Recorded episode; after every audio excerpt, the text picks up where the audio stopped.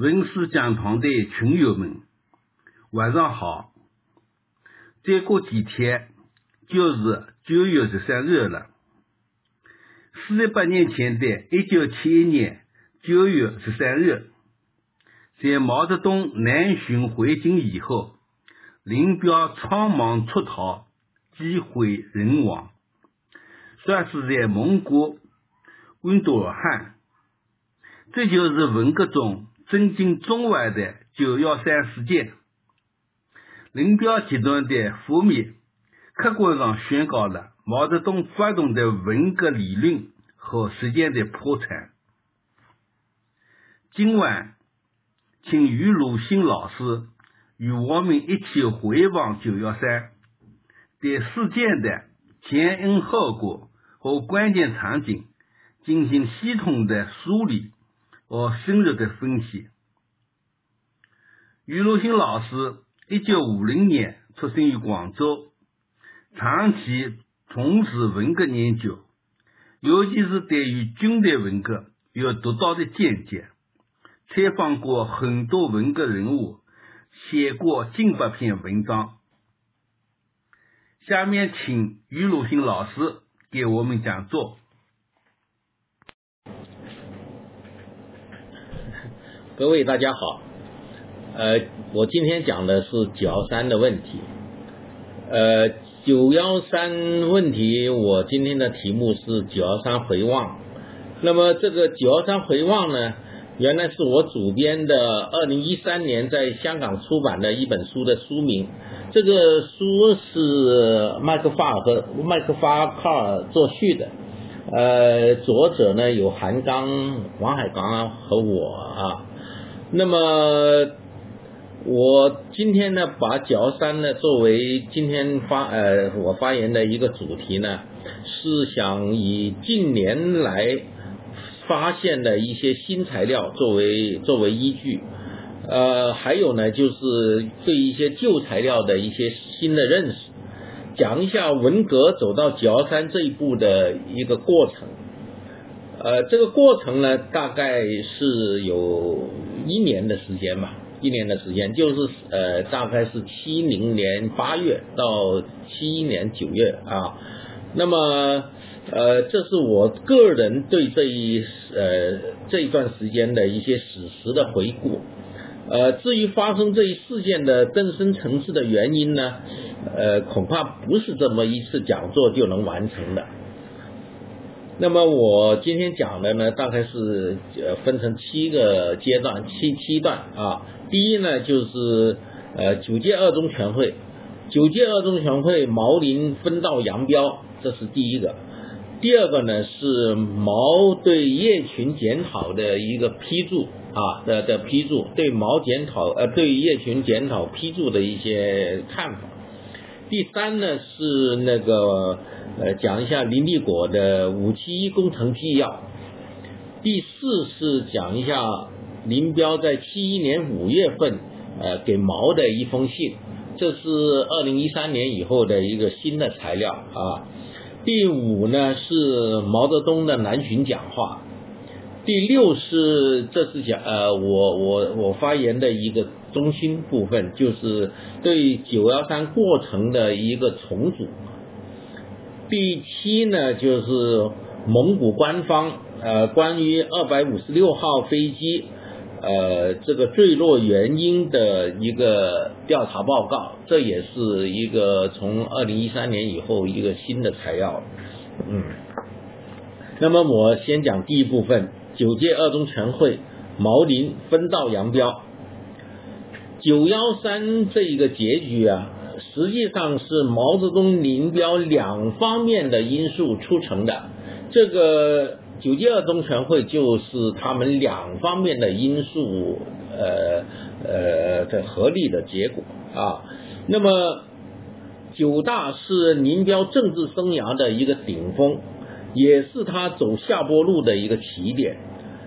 九大一年多后的庐山会议，就是九届二中全会了，使毛林之间的裂痕加深，毛林从此分道扬镳。九届二中全会毛林分歧的表面原因是对毛的评价，呃，毛自己要降温，要降温，但毛内心真正的意思是不要把对我的宣传变成对你的宣传，这是毛的真正的意思，我我觉得是这样啊。但林彪呢，呃，坚持不降温。更深层次的原因是毛想换接班人，而林坚决维护自己接班人的地位。这个林也是指林彪周围的人了，啊？是对他的接班人地位的维护。一九七零年八月，九届二中全会开幕以前，吴法宪通过叶群。向林彪报告了八月十三日他与张春桥在修改宪法问题上的争论。这个争论呢，呃，吴法宪在七一年四月九号的检讨里面，他曾经说，在那次会议上对宪法的写法有过一些不同的意见，在宪法讨论稿的序言部分有。指导我们思想的理论基础是马克思主义、列宁主义、毛泽东思想。毛泽东思想是全国一切工作的指导方针。张春桥提出已经有了理论基础一句，后一句可以不写了。我平时对张积积积累了一些成见，所以对张提出这个问题很反感。后来又听张说。天才的创造性的发展的马列主义是讽刺，我情绪就更加激动的顶波说，天才的全面的创造性的发展马列主义是八届十一中全会公报和毛泽东呃和毛主席语录再版前言肯定的，这样说不是要否定八届十一中全会公报和毛主席语录再版前言吗？我完全忘记了在讨论九大新党章时，主席将天才的、创造性的、全面的三个副词圈了，也没有搞清楚张所说的那句话的来由。直到在九届二中全会以后，经总理指出，才弄清楚张的那句话是主席在接见波德纳拉西。波德纳拉西是罗马尼亚的，好像是个政治局委员，呃，副总理吧。针对克鲁晓夫讲的，无法宪这个报告，促使林彪在八月二十三日下午，就是大会宣布开幕以后，发表了不点名的针对张春桥的一个讲话。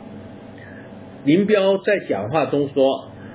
我们说主毛主席是天才的，我还是坚持这个观点。所谓天才论，就是从这句话来的啊。我们说毛主席是天才的，我还是坚持这个观点。我们这些人都是参加革命的嘛。毛主席几十年写的东西，我们现在都觉得是比我们现在比我的水平高，是有创造的。不但说是科学。科学社会方面可以说是创造的，自然科学里面，你看哪一天不在创造？毛主席的学说学说就是科学嘛，社会科学嘛，解放人民的科学嘛，解放无产阶级的科学嘛。他处在新的时代嘛，当然有新的发展，怎么能够说没有发展？说是没有发展，这是形而上学的观点。说事物是不发展的，思想也是不发展的，这是过去的思想，已经结束的思想，不用发展嘛，只要旧的就行了嘛。呃，林彪还说，毛主席个人的这种天分、学问、经验，来创造出新的东西来，而毛主席这些著作中间所发挥的地方，所具体化的地方，所增加的新的东西。你们翻开马列主义中著作中间，它不可能有的，它没有，而且是不可能有的，这也是很自然的，它没有那个客观嘛，因此不能对于新的问题做出预先的答案和解决。所以不能说是没有发展，这还是形而上学的观点。事物是不动的，是凝固的、僵死的，而不是生命的、可变化的，而是随着条件的不同而有所不同的。这种观念不符合马列主义的起码的原则的，是反马列主义的。这点值得我们同志们深思，尤其是在中央的同志值得深思，因为他那个中央不同，在我们这个国家。无产阶级专政的国家，共产党当权的国家，最高的一声号令，一股风吹下去，就把整个的事情改变面貌，改变面貌，改变面貌。这个一共用了三个改变面貌，这个是这个按照林彪的录音呃直接整理的啊，还是比较忠实于林彪原来的讲话啊。那么林彪在这里，呃，其实是将他对毛这个天才的、创造性的、全面的继承、捍卫和发展了马克思列宁主义的理解，重新阐述了一遍啊。他这不光是讲天才了，他还说是创创造性的、全面的继承、捍卫、发展，还讲了发展啊。那么问题是，张春桥的意见并非是个人自作主张。毛在圈阅九大党章的时候，即圈掉了“天才的、创造性的、全面的”三个副词。林彪是不知道，还是知道了？呃，仍然坚持自己的意见。这个这个这个要要思考一下，是吧？他按道理说他不会不知道毛圈掉了这个三个父子啊，但是他知道了，为什么他还要在这个九届二中全会这么说呢？啊，林彪在讲话中并没有提及设国家主席问题，呃，林彪在讲话中说。一个是把毛主席的伟大领袖、伟大元呃国家元首、最高统帅的这种地位，就是伟大领袖、国家元首、最高统帅的这种地位，毛泽东思想作为全国人民的指导思想，这一点非常重要，非常重要。有人把他提到国家元首说成是坚持设国家主席，呃，很多学者或者。写文章的人是这么说的啊，呃，像叶永烈也是这么说的。其实呢，这一个提法是和全会以前已经定稿的宪法草案相一致的，因为宪法草案呢，它是它的表述是无产阶级专政的元首，林彪不过就是把无产阶级专政的元首呢。呃，说成是国家元首啊，但是他的嗯，他的理解，他表述呃，基本上是是是一致的啊，在再没有提国家主席问题。八月二十四号下午，分早讨呃分组讨论林彪的讲话，以华北组的发言和讨论最为激烈。陈伯达在华北组发言时引用了林彪关于天才问题的三段话后，不点名的批评张春桥说：“这是多年的话了，林副主席这些话已发表了多年，但是现在竟然有人胡说毛泽东同志天才的、全面的继承、捍卫和发展的马克思列宁主义，把马克思列宁主义提高到一个崭新的这阶段，这些话。”是一种讽刺，啊，陈伯达知不知道毛泽东圈过了三个副词呢？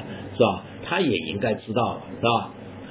那个汪东兴接着发言，表示同意陈伯达对张春桥的不点名批评，并建议在宪法中恢复国家主席这一章。汪东兴建议毛主席当国家主席。林副主席当国家副主席。陈汪发言后，华北组群情群情激激愤啊！这个群情疑问的情况呢，充分体现在华北组第二号简报，也就是九届二中全会的第六号简报上面啊。简报说，大家听了博达同志、冬青同志在小组会上的发言，感到对林副主席讲话的理解大大加深了，特别是知道了我们党内。竟有人妄图否认我们伟大领袖毛主席是当代最伟大的天才，表达了最大最强烈的愤慨，认为在经过了四年文化大革命的今天，党内有这种反动思想的人，这种情况是很严重的。这种人就是野心家、阴谋家，是极端的反动分子。是地地道道的反革命修正主义分子，是没有刘少奇的刘少奇反动路线的代理人，是地修反的走狗，是坏蛋，是反革命分子，应该揪出来示众，应该开除党籍，应该斗倒批臭，应该千刀万剐，全党共诛之，全国共讨之。八月二十五日中午。毛泽东听取了江青、张春桥、姚文元汇报阁组对这个第六号简报的反应。下午，根据毛的意见，会议决定立即停止讨论林彪的讲话，收回第六号简报，责令陈伯达等人做出呃检查。这个要检查的也包括汪东兴了啊。那么九届二中全会的最终结局是陈伯达被清洗，李雪峰、郑维山受牵连相继倒台，但是汪东兴检讨过关。呃，事后证明啊，这个汪东兴检讨过关呢，其实对是对毛泽东家族的一个 最大的一个一一个威胁啊，呃，江青。张春桥、姚文元的地位进一步巩固，林彪一系从此不被毛所信任，处于被动挨打的状态。从本质上说，陈伯达、汪东兴都是对江青、张春桥有所不满的。一九七零年，他们都想借林彪的力量去扳倒张春桥，就是他们还不至于。呃，直接把矛头对着江青啊！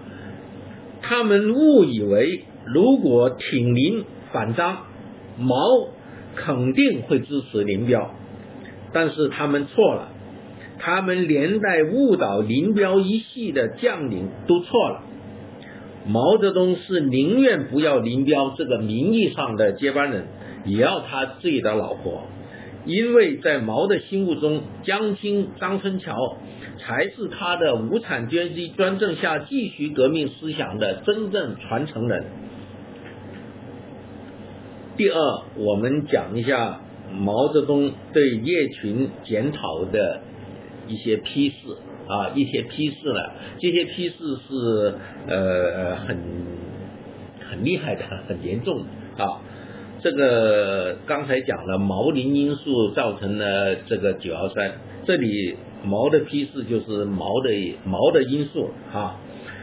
那么，一九七零年九月二十二日，周恩来和康生到林彪那里，将毛泽东对汪东兴检讨书面检讨的批件给林彪看，建议约黄永胜、吴法宪、李作鹏、邱会作四个人在一起阅读这个文件，在他们想通以后。应该给主席林副主席写一书面检讨啊，呃，过了一个星期呢，他们这几个人里面，吴法宪呃向毛泽东交了一份检讨，一份书面检讨。十月十二号，在强大的政治压力之下，叶群和吴法宪一样，也不得不向毛泽东交出了一份书面检讨。说，我犯了严重错误，干扰了主席，干扰了中央和道会同志，心情是沉重的。说他上了陈伯达的当，自己在九届二中全会上发言的动机是出于对主席和主席思想的热爱，但效果是很不好的。十月十五日，毛泽东对叶群的检讨做出了呃下面一些批示哈，这些批示是严厉的，也是不留情面的。毛说。思想上、政治上的路线正确与否是确定一切的。又批斗，爱吹不爱批，爱听小道消息，经不起风浪。毛又批注，一个倾向掩盖着另一个倾向。九大胜利，当上了中央委员，不得了了，要上天了。把九大路线抛到九霄云外，反九大的陈伯达路线在一些同志中占了上风，请同志们研究一下，是不是这样呢？毛还批注，多年来不赞成读马列的同志们，为何这时又向马列求救？题目又是所谓论天才，不是在九大论过了吗？为何健忘若此？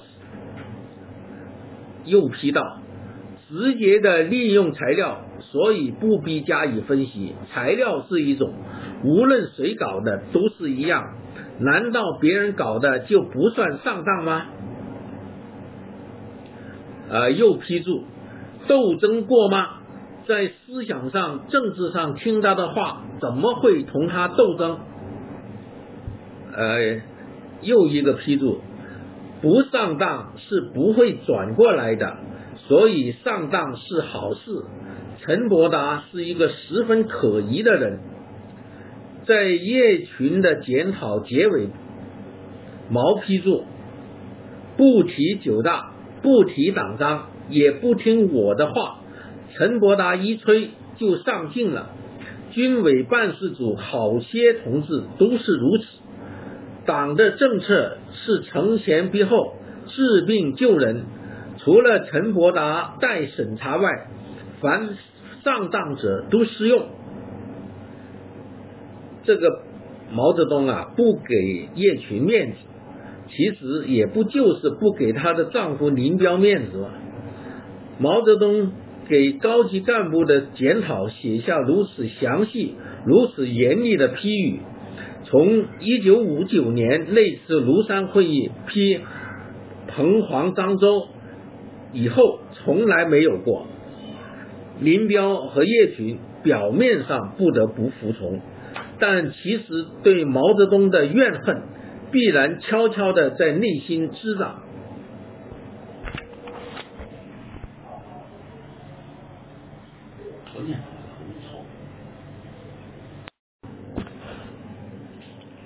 第三，我们讲一下那个五七一工程纪要。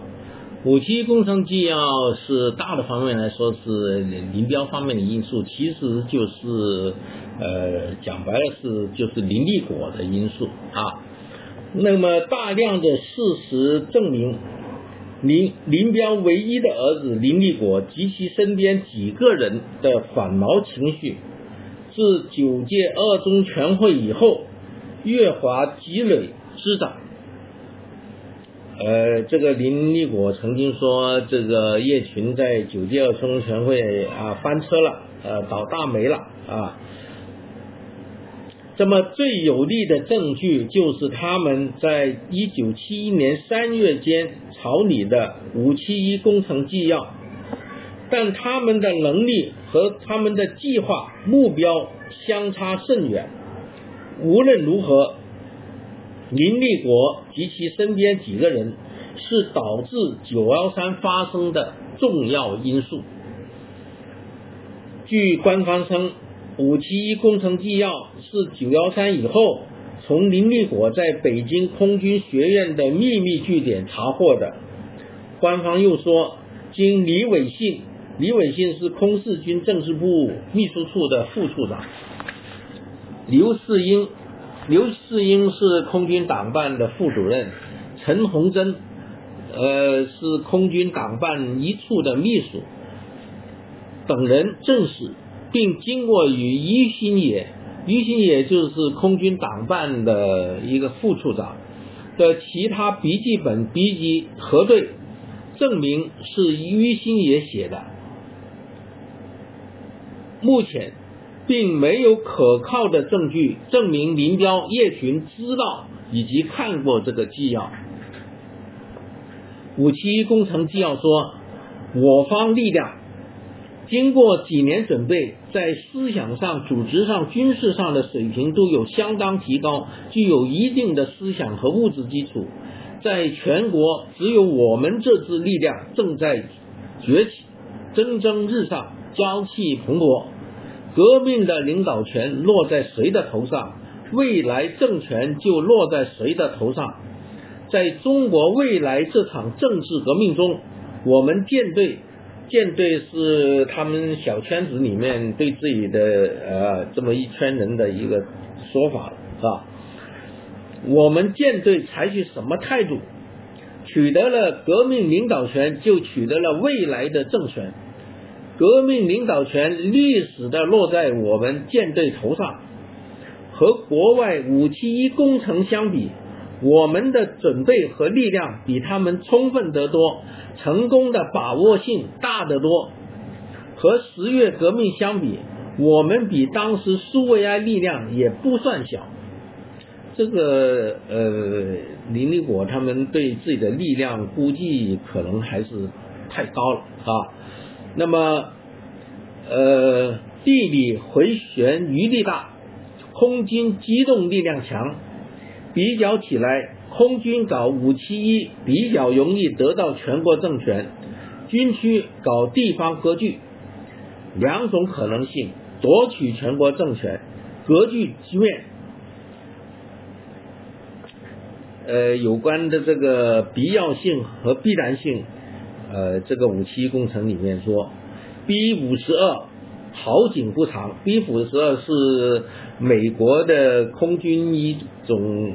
这个亚音速远程战略轰炸机的代号，这里呢是用来指代毛泽东了啊。B 五十二好景不长，急不急不可待的要在近几年内安排后事，对我们不放心。与其出手备擒，不如破釜沉舟，在政治上后发制人。军事行动上先发制人，我国社会主义制度正在受到严重威胁。比感知托派集团正在任意劝改、威取马列主义，为他们私利服务。他们用假革命的词藻代替马列主义，用来欺骗和蒙蒙蔽中国人民的思想。当前他们的继续革命论，实质是。托洛斯基的不断革命论，他们的革命对象实际是中国人民，而首当其冲的是军队和与他们持不同意见的人。他们的社会主义实质是社会法西斯主义，他们把中国的国家机器变成一种互相残杀、互相侵砸的绞肉机。把党和国家政治生活变成封建专制、独裁式的家长制生活。当然，我们不否定他，这个他是指毛泽东了。我们不否定他在统一中国的历史作用。正正因为如此，我们在历史上曾经给过他应有的地位和支持。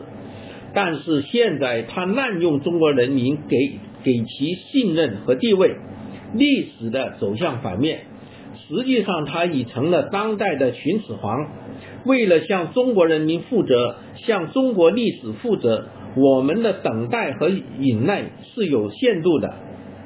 他不是一个真正的马列主义者，而是一个行孔孟之道、借马列主义之皮、执秦始皇之法的中国历史上最大的封建暴君。呃，九幺三事件以后呢，呃，一九七一年十一月十四日，经毛泽东批示照发，中共中央通知将五七工程制药纪要发至省军级党委。呃，两个月后，一九七二年一月十三日，中共中央通知将五七工程纪要扩大发放到全体干部群众。有人说，五七工程纪要是毛和康生等人编造的，呃，我不相信这么一个说法啊，我不相信这一个文件能在九幺三仅仅两个月以后就能编造出来。更重要的是，呃，事后证明，林立果在九二三事件中的举动和五七工程纪要的反叛精神。是相一致的。第四，我们讲一下呃林彪的因素啊，林彪的因素呢，就是呃林彪在七一年五月二十三号给毛泽东的一封信，这是我我们说这是一个呃比较新的一个材料吧啊，呃。七一年五月二十三日，林彪向秘书口授了给毛泽东的一封长达一千一百多字的信，里面说到：呃，主席，五月二十日，我找了周恩周总理谈了谈有关党的团结和相当于中央局以上的安全问题，我要总理考虑和请示主席。现将我谈话的大意报告主席，请主席考虑，并盼主席能找总理一谈，由总理采取落实的办法。啊，我的意见如下：这里面林彪讲了讲了四点啊。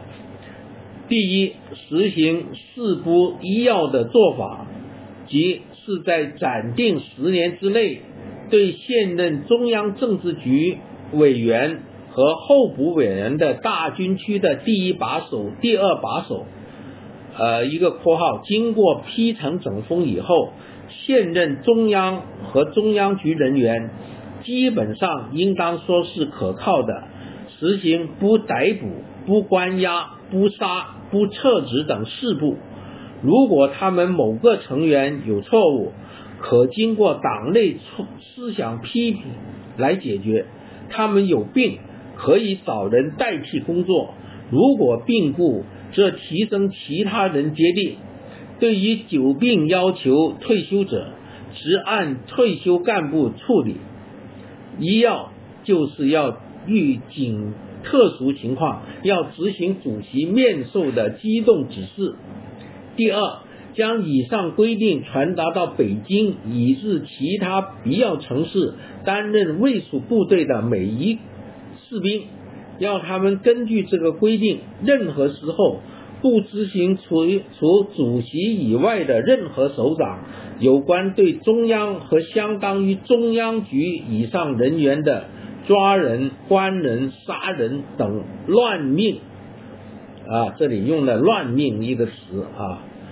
如果他们借口是执行命令而执行乱命，则其本人应受法律的严厉制裁。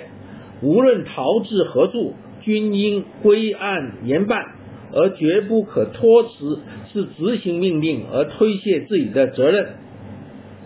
第三，为了保证首都安全，首都附近的三个人造山。建议由华东、东北、山东各派一个独立营来担任固守。第四，建议将三十八军调离华北。这个部队虽然是很好的部队，但放在首都附近不甚适宜。以调往别处换一个原二野、三野或一野的军来接替他们的任务为宜。呃，这一份信稿呢是唐清了的，但是没有署名，后面没有署名，没有落款日期。二零一六年三月三十一日，我在北京见到了原林林彪办公室保密员李根清和林办机要秘书于运生，我向李于两人展示了林彪信稿原文的影印件，因为我手里面有一份这样的影印件啊。李根清说，信稿是他的笔记，毫无疑问，这份信稿是他澄清的。于运生也说，信稿是他记录的。其中对于久病要求退休者，则按退休干部处理这一句话，是他对照林彪口述的记录稿，发现李根清的澄清稿漏了这么一小段，于是由他来填写上去的。我注意到了林彪信中有关乱命这样的提法，林彪说。不执行除主席以外的任何首管首长有关对中央和相当于中央局以上人员的抓人、关人、杀人等乱命。呃，这里说是中央和相当中央局，相当中央局呢，呃，我我我的理解呢，就像以前的华东局啊、中南局啊、呃华北局啊这样的叫所谓中央局啊。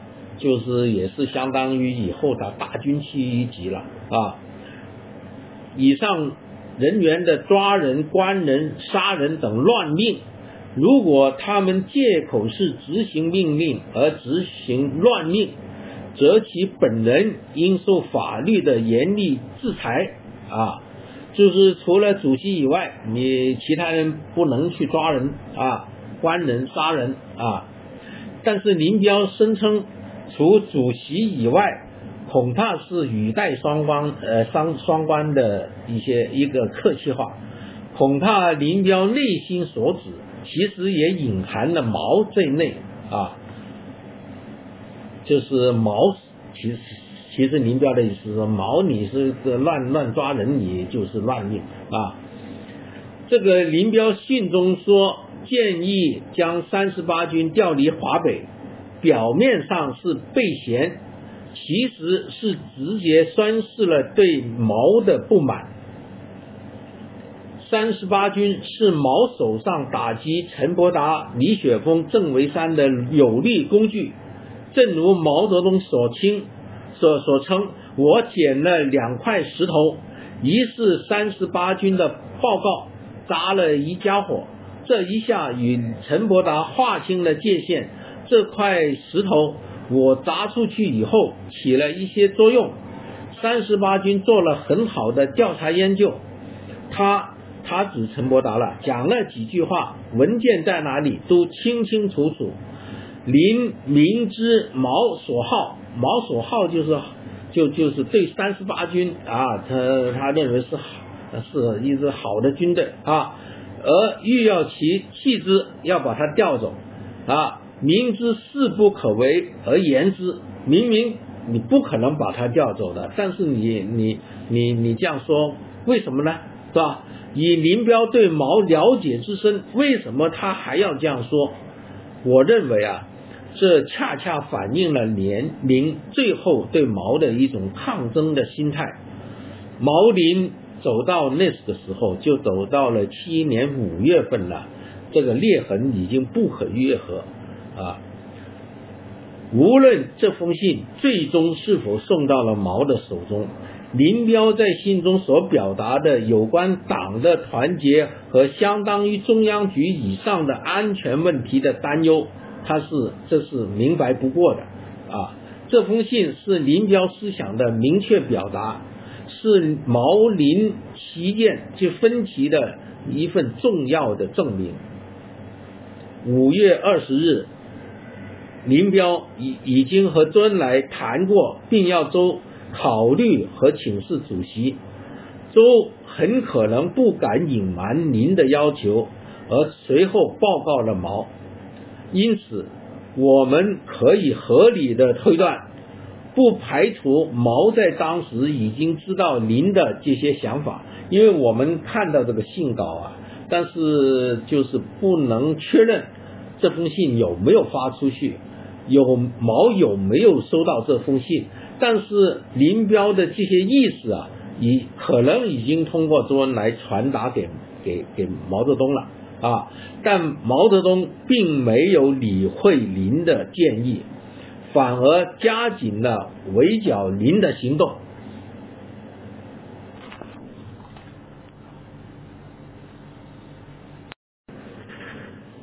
第五，我们谈一下毛泽东的南巡讲话。南巡讲话，这个是毛方面的因素，促成九二三毛方面的因素了啊。在北京的政治气氛表面风平浪静了一段日子以后，谁也没有预料到的是，一场更猛烈的黑色风暴悄然降临。一九七一年八月十五日，毛泽东乘专列从北京出发，南下中南、华东等地巡视。就庐山会议没有完的问题，沿途向党政军负责人打招呼，亲自发动各地诸侯为召开九届三中全会做准备。以彻底解决林彪一系的问题。为此，毛泽东在沿途各地的谈话，无一不是尖刻的、明白无误的针对林彪及黄吴叶李秋。毛这些谈话，成为林彪出走的直接诱因。八月十六日，毛泽东到达武昌，在武昌车站和武汉军区政委刘峰、汪东兴谈话。十七日，毛在武昌与刘峰、河南省委第一书记刘建勋、河南省委书记王鑫和汪东兴谈话。毛在讲述了中共的历史以后，把话题转到了九届二中全会，说。庐山会议，他们搞突然袭击，搞地下活动，为什么不敢公开呢？可能是心里有鬼。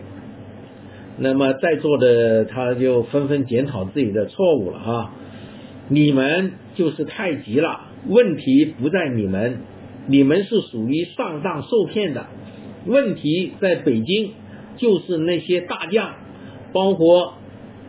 华永胜、吴法宪、叶群、李作鹏、邱会作等人，他们都跟着起哄，犯了错误，进行了检查，允许改正错误，还是可以工作。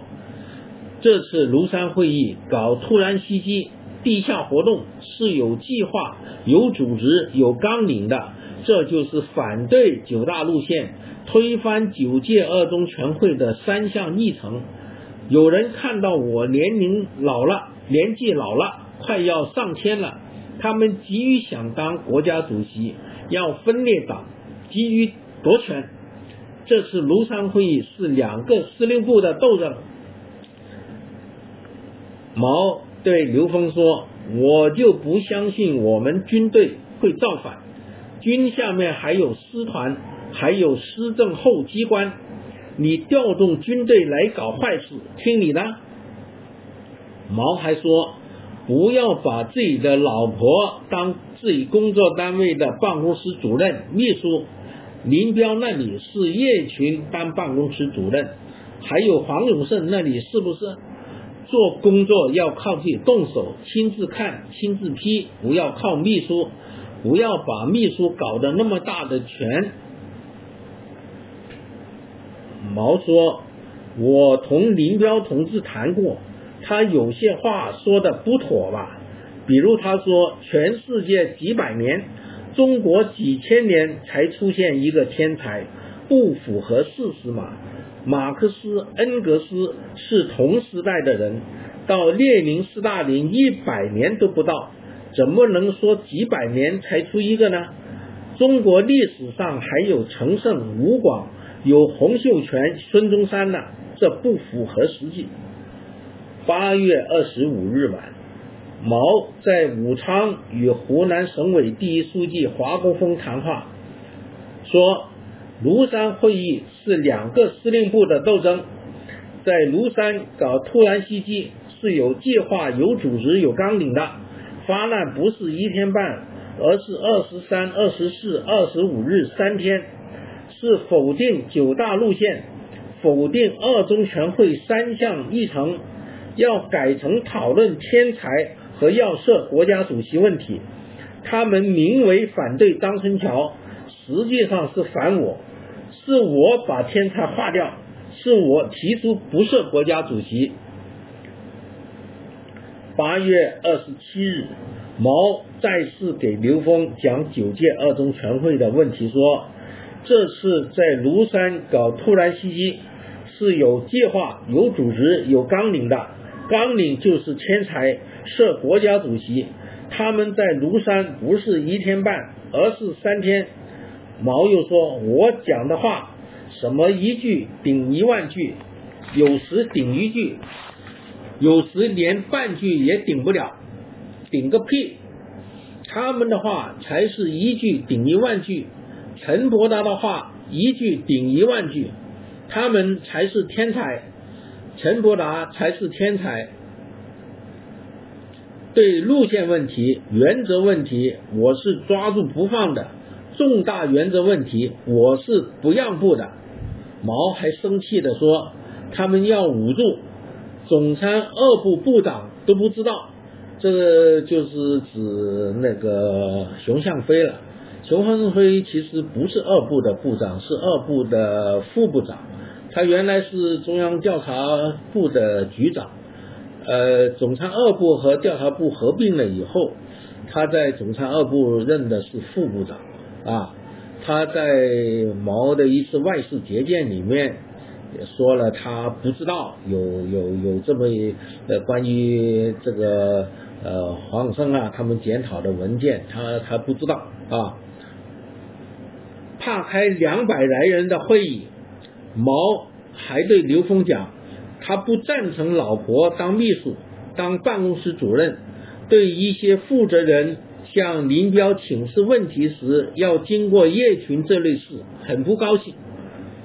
八月二十八日晚，毛泽东在长沙和刘清元、丁盛啊、韦国清谈话啊，汪公清参加了。毛说：“我看他们搞地下活动，突然袭击，是有组织、有计划、有纲领的。纲领就是天才设国家主席，推翻二中全会的议程和九大路线，这就是他们的纲领。”他们是有组织的，瞒着人去搞的。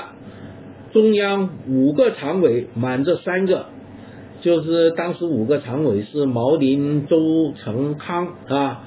那个所谓三个呢，就是毛、周、康，就是说林彪和陈伯达瞒瞒着毛泽东、周恩来和康生了，啊，也瞒着政治局的大多数同志。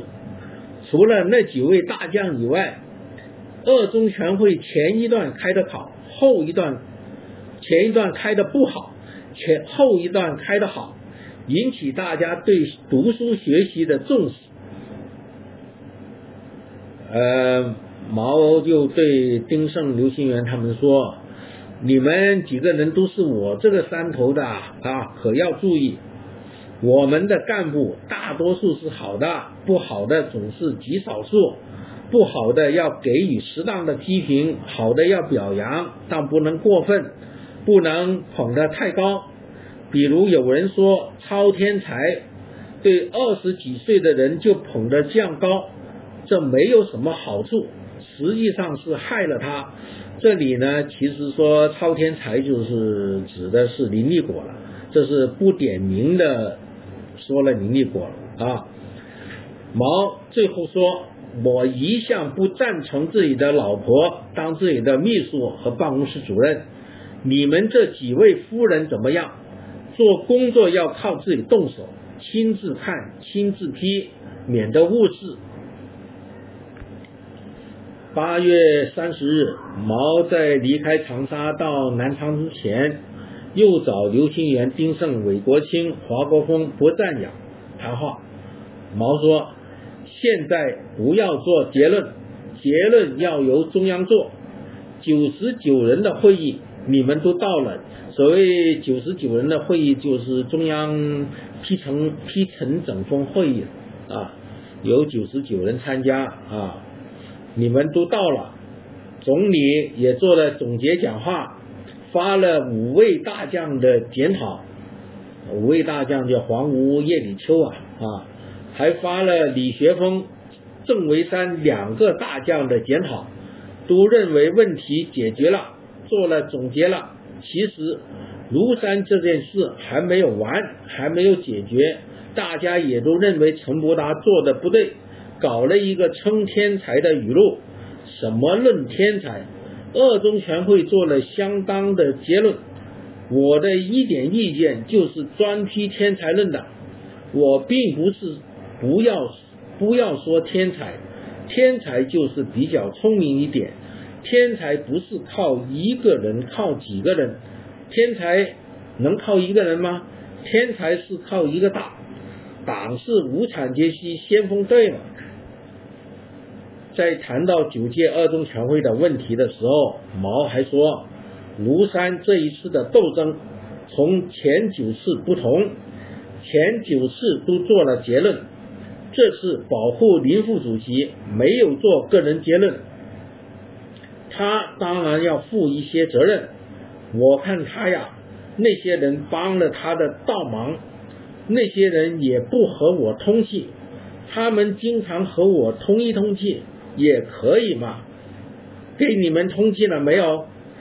呃，他们就说没有，我这一次也是给你们通个气吧。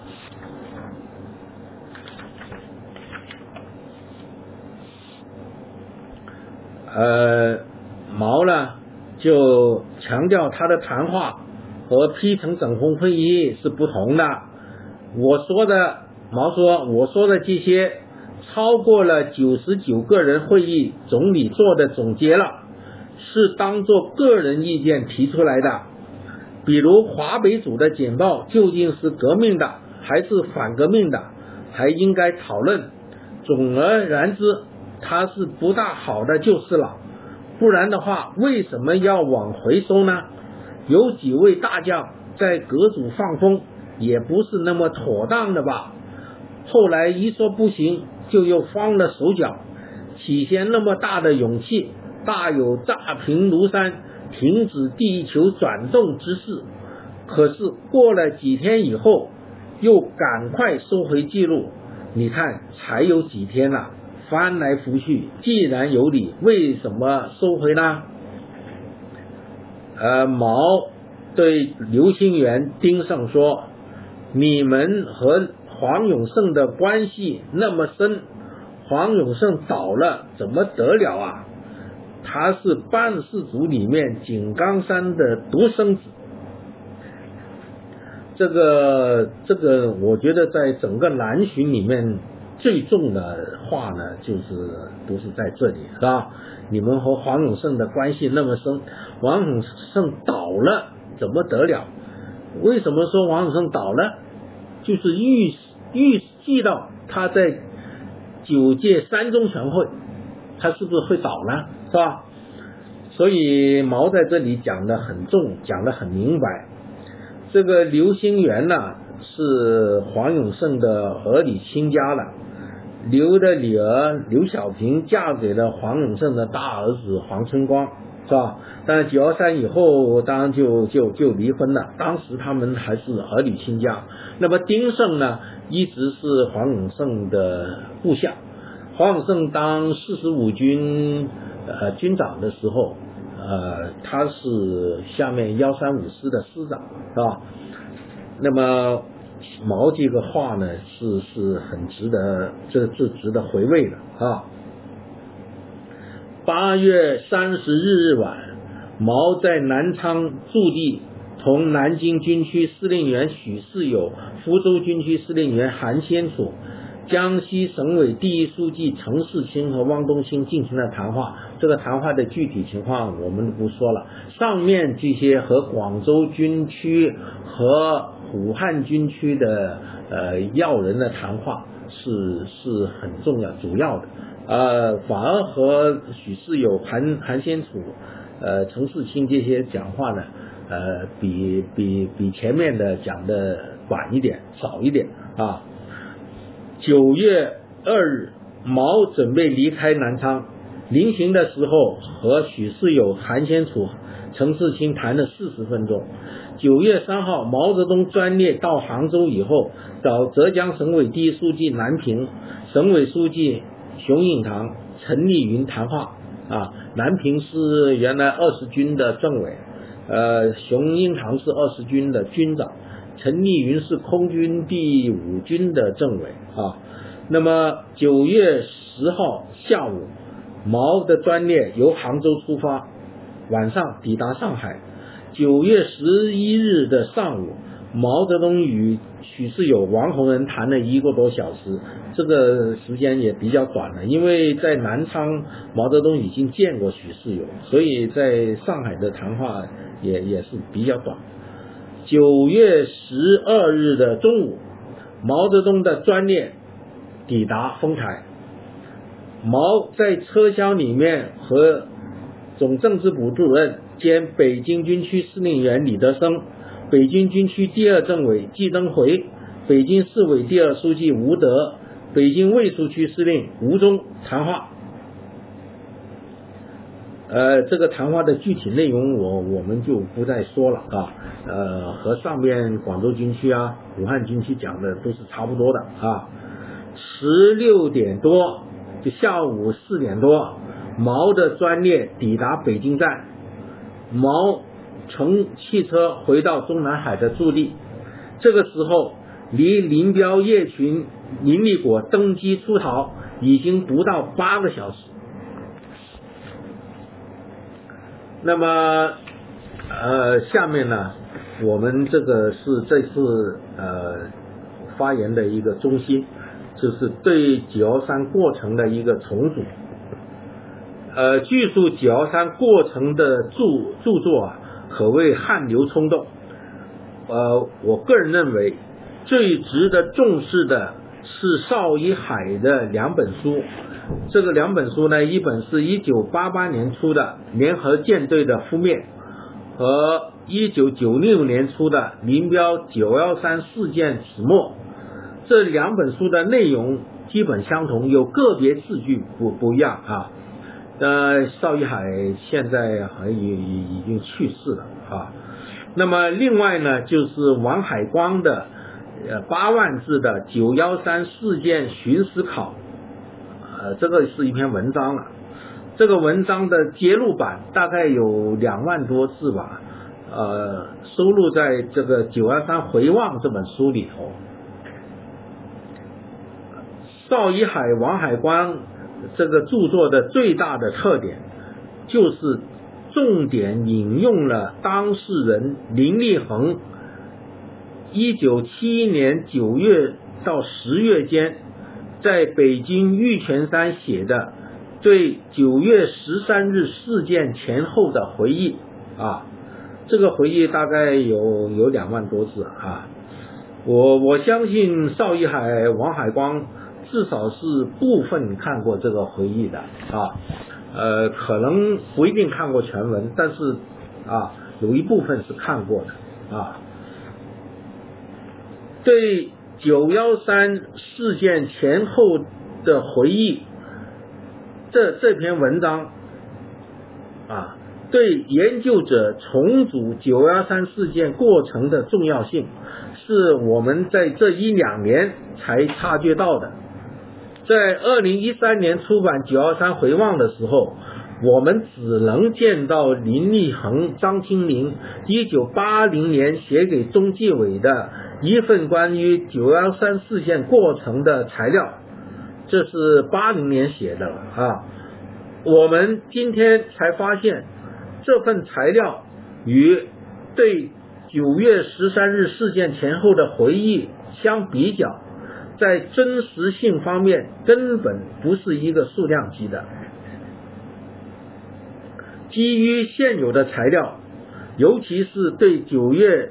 十三日事件前后的回忆，还有呢，就是李文甫、刘吉群、呃陈占道、张恒昌的回忆啊，呃，这些回忆呢，其实都是可以互相呃印证的啊。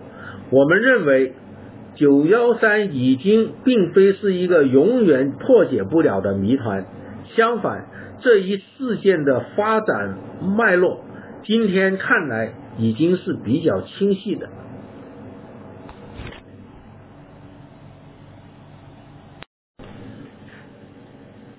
呃，这个九幺三的过程啊，呃，我我们按照日期顺着来说了啊。这个九月五日深夜，于新野打电话给广州军区空军参谋长顾同舟打探消息，记录了顾给他讲的毛泽东讲谈话的要点。第二天。周宇驰来电话，要顾同舟整理一份文字记录稿送给他啊。呃，顾同舟，我给他呃在深圳谈过几次啊。顾本人他的自视是很高，呃，对对自己的啊呃的的看得很高啊。他说他要给。为什么要给您通风报信呢？就是叫您要检讨啊，呃，给毛做个检讨，呃，这个他以为他在毛林之间可以做做一个中间人，甚至我我觉得他，所以他把自己的的的位置看得太高太高了。那么，呃，他是这么说的啊，我要我想您做一个检讨。啊，他但事实的真相是不是真的像他这么说了？呃，那么这个大家就可以分析一下啊。那么九月六号，李作鹏陪同朝鲜军事代表团从长沙到武汉访问，从武汉军区政委刘峰那里得到了毛泽东南巡讲话的内容。李作鹏回到北京以后，将。毛在武汉谈话分别告诉了黄永胜、邱会作，叮嘱他们不要告诉叶群吴法宪。但是黄永胜当天晚上就告诉了叶群，就是呃林家从这个呃从两两个渠道得到了毛泽东南巡讲话的的内容，一个是从顾同舟那里。一个是从刘峰那里啊，下午九月六号下午，周宇驰驾直升机从北京到北戴河。这个周宇驰他自己会开飞机。这个林立果说，周宇驰、刘佩峰、林立果本人都会开飞机。当然，他会开的是什么飞机，他也没有说明了。但是直升机应该是可以的啊。给林立果送去顾同舟给一新也讲的毛泽东同广州军区负责人谈话要点。晚上，周宇驰以林立果的名义给顾同舟打电话，要顾同舟将毛泽东谈话整理出来送到北京。呃，九月六号晚上，叶群给林立恒打电话。呃，要他带着他的未婚夫张清林、林立果的未婚妻张宁到到北戴河。林林立恒推说身体不好，过几天再去。叶群发脾气说：“你这么大的架子，八八情理你都不来。现在他病得快断气了，还没有见过张清林，见到你们的事定下来了。”病就会好了，呃，林立恒只好同意了，呃，他同意是第二天去啊。九月七号，呃，林立恒、张清林、张宁、杨生，杨生是空军政治部保卫部的一个呃副处长啊，他是随位林立恒的啊。十一呃十一点多就抵达了山海关机场，中午。十二点，林立恒，呃，这几个人他们就到了北戴河林彪的住处。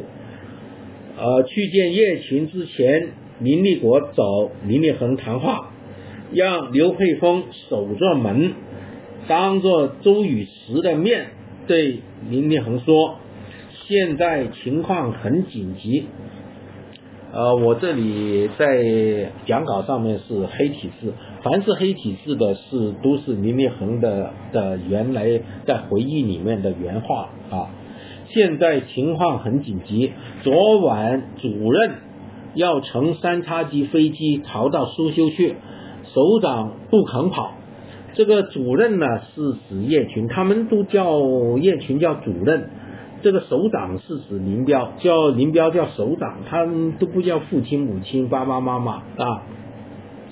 这个林立恒的材料写上的写的是苏修了，当他讲话这个讲话的是是是讲苏联还是苏修，这个就不大清楚，但是材料上是写苏修啊。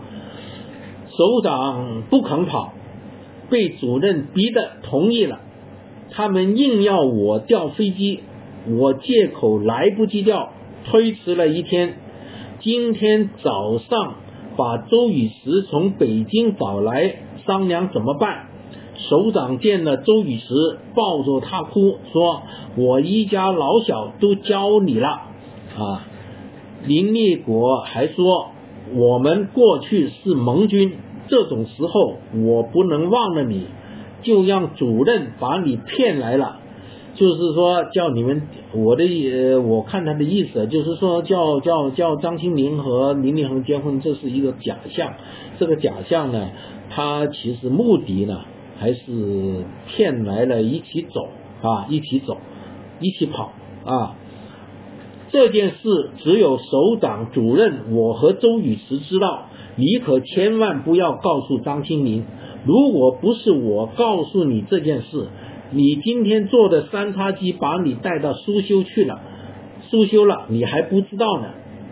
呃，林立恒就大吃一惊了，问：哎，为什么要逃跑？林立果说：主任干了许多坏事，怕把他抓起来，在国内待不下去了。呃，这是林立恒的交代了。当然，这个林立果本身是不是这么说的，就搞不清楚。反正他在在材料上说是就是这样说。主席干了，主任干了许多坏事啊，怕把他抓起来，在国内待不下去了啊，还要林立恒在林彪面前帮他说话，说如果情况紧急，你也得跟着跑。林立恒他表面上是表示表示同意了啊。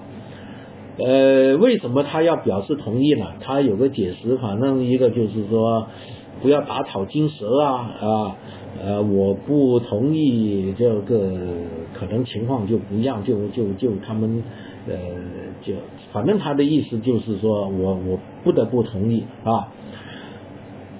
当时他不得不同，表面同意啊。这是林立国第一次告诉林立恒要要要要要逃跑。啊，随后林立恒、张清林、张林见过叶群，林立恒把林立果说的情况告诉了张清林和和和杨森，他们都很紧张、很愤慨，呃，他们还还是还还还是。呃，这个对对林立恒讲的话没没有怀疑，反正啊，那么你林立恒一讲呢，他们都都表示很愤怒啊。下午两点多的时候呢，林立恒、张清林、林立国、张林一起去见林彪、叶群，谈了大概十多分钟。林立恒没有向林彪求证林立国所说的是不是真的。啊，更未向林彪请求阻止林立果的行动啊，他没有。那么见到林彪、叶群以后，林林立果又把林和立恒拉到五十六呃五十七楼他房间里面单独谈话，呃，更详细的说了他的计划。林立果说，主席最近在南方各地找各大军区头头打招呼，要开三中全会批判。夫人专政，还要把军委办事组叶黄、李吴、李秋都整掉，批叶群肯定要批到首长身上。他很怕像刘少奇、陈伯达那样坐牢。首长身体关在监狱里能活几天？就连我们也会像刘少奇、贺龙、罗瑞卿的孩子一样关在监牢里。主席这样做也够冒险的，这么一大把年龄，为了搞掉自己竖起来的接班人，跑到全国打招呼，也不怕军队起来造反。全世界的政治家都不敢这样干。现在黄吴一李秋一个个急得在家里哭，总理现在也跟江青一边了，来告急说要保复，怕保不住了。就林立果还吹牛说，这个主席身边也有我的人啊。现在不止空军听他的，陆军也掌握了不少部队。呃，他提到了五十五军了啊。林立果还说，跑出去有把握。他能控制住三十四师，可以瞒着吴法宪，要胡平调动飞机。胡平就是他当时职务是空军副参谋长兼三十四师的呃党委书记，专管呃首长专机的啊，可以跑广州，广州都是视野的部队，都会保护首长的。不行了，随时跑香港，也可以跑苏联。三叉戟从这里起飞，只要四十分钟就能到苏修。已派人到苏修联系，有三万美金存在国外。他已经计划好航线，沿线沿线都没有高炮和雷达。如果不跑，最好的结局就是像苏联那样，形成三驾马车的局面，就是江青总理和我们。林立果说，他几天都没有睡觉，像做梦一样，还试探地问林立恒是否要跑，并说实在要跑，你也得走。就是这些讲话都是林立恒本人写的。那么这些讲话的核心内容呢，就和五七工程纪要是一致的啊啊一致的。期间，张清明、杨森担心呃担心呃林立恒出事，让八三四幺部队江泽寿大队长去五十六楼查看林立恒回来没有，还找到警卫科的副科长刘基纯，要刘基成把叶群、林立果抓起来。呃，刘刘基成不敢相信他们的话，就找林办在北戴河的警卫负责人李文普汇报。李文普挂名是军委办公厅呃秘书处副处长啊，呃，他其实就是民办的警卫负责人。林立李文普根本不信，说不要听他们的，没那么回事。晚上林立恒找刘基纯，呃，林立恒说叶群、林立果在外外面做坏事，被上面知道了，他们怕挨整。在北京待不住了，想假使主呃首长，呃林就是指林彪了，到外地去，还说现在对谁都不要讲，首长国庆节还要上天安门，等过几天再说。呃林呃刘吉纯呢，这些这些话呢是他他本人以后写的啊，本本人以后的回忆。晚饭时间。林立果又找到林立恒说：“我们研究决定今天不跑了，跑不跑这一个礼拜是关键。呃，我准备回北京一趟。”九月八号上午，林立果又告诉林立恒：“我们决定了一个新的方案，现在主席在上海一带，在我们四军手里，只要我批准。”江成交就出动干掉他，林立恒吓了一跳，说江成交不怕死吗？呃，林立果说江江成交对毛主席有仇，他自己已得了癌症，反正活不了几天了。林立恒说主席威望那么高，你可万万不能干这种事，这会在全世界遭到反对。林立果说那没有关系。暗杀后，就借主席名义召开中央政治局会议，地点未定，也可能就在北京毛家湾，把我的敢死队埋伏在里面，把政治局委员一个个骗来，不服从的就干掉。反正那时候我们掌权，专案组都是我们的人，我们要怎么说就怎么说。啊，林立恒说这个方案失败了。林立果说那我们就逃到苏联去。林立恒说这两条路都不能走，就算你夺了政权也掌握不住，愿意跟你干的都是有野心的人，将来还会用同样的手段干掉你。林立果说我也不敢保险。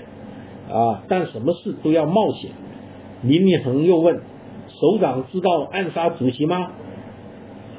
林立果说：“他也同意。”这个这个是很重要的一个对话啊，很重要的对话。当然，我们也不能完全相信林立果说的啊。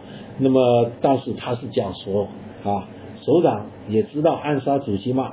林立果说：“他也同意。”在他到飞机场回北京以前，又过来给林立恒说情况有变化，主席已经离开了，原来的行动计划都要改变，我们准备在十一后行动，就看主席整我们到哪一步了。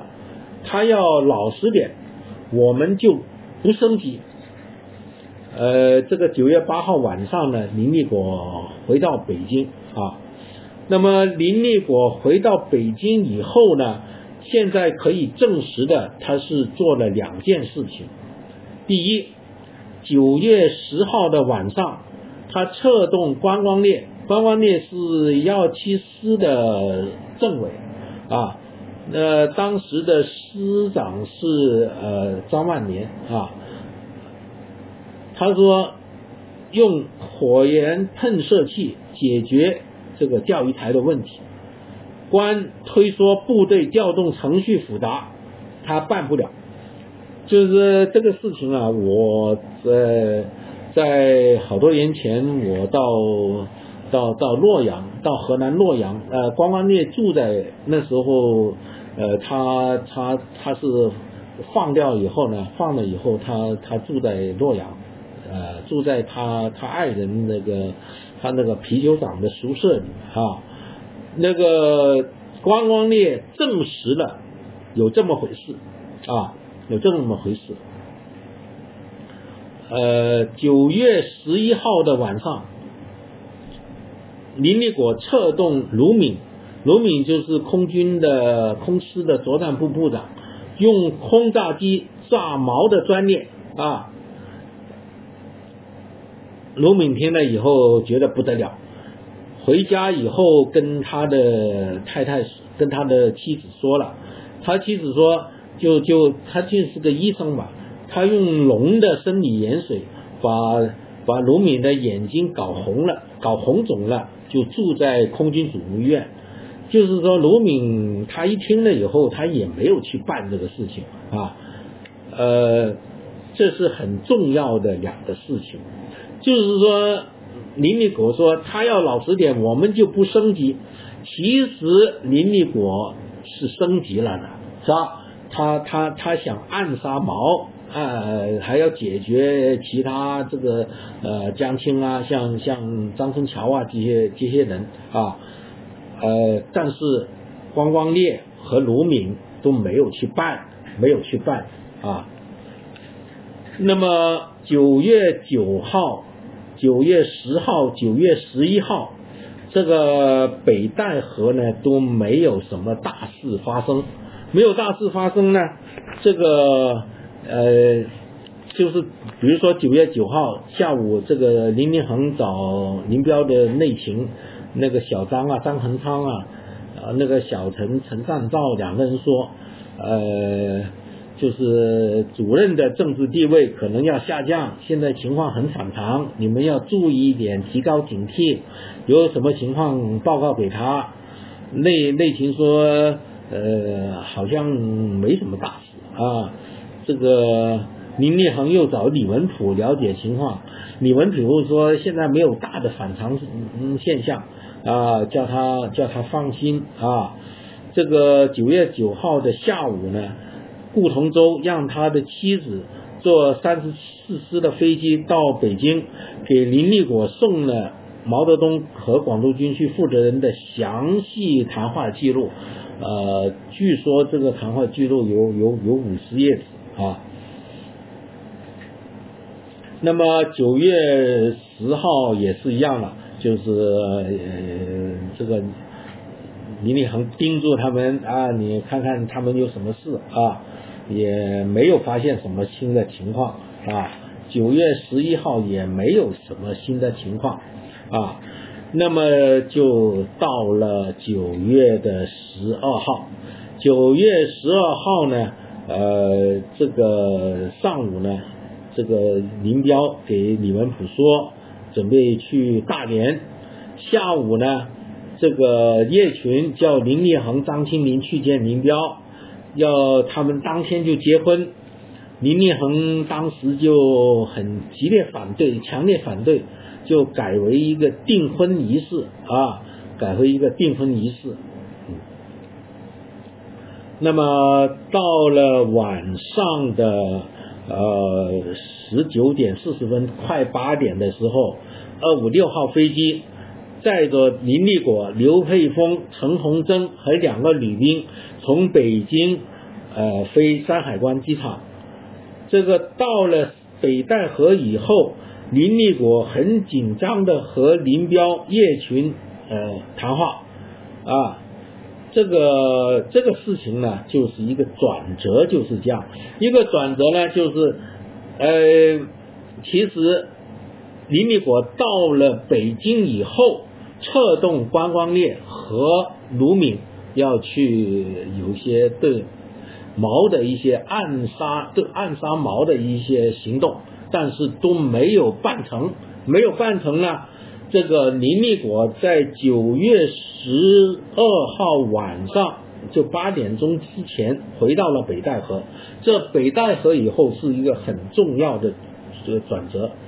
就呃北戴河以后呢，就是本来这个林彪说啊，明天上午就十三号上午到到大连去啊什么的啊，呃是不是到大连我们不大清楚，但是他讲的是。十三呃十三号才走的，这个林立果一回来以后，就决定了马上就是今天晚上十二号的晚上啊，呃实际走是九月十三号的凌晨了，马上走啊，这是一个重大的转折啊，这个重大的转折呢，呃，那么我们现在就要看看这个呃。林立恒本本人的回忆是怎么说这个事情？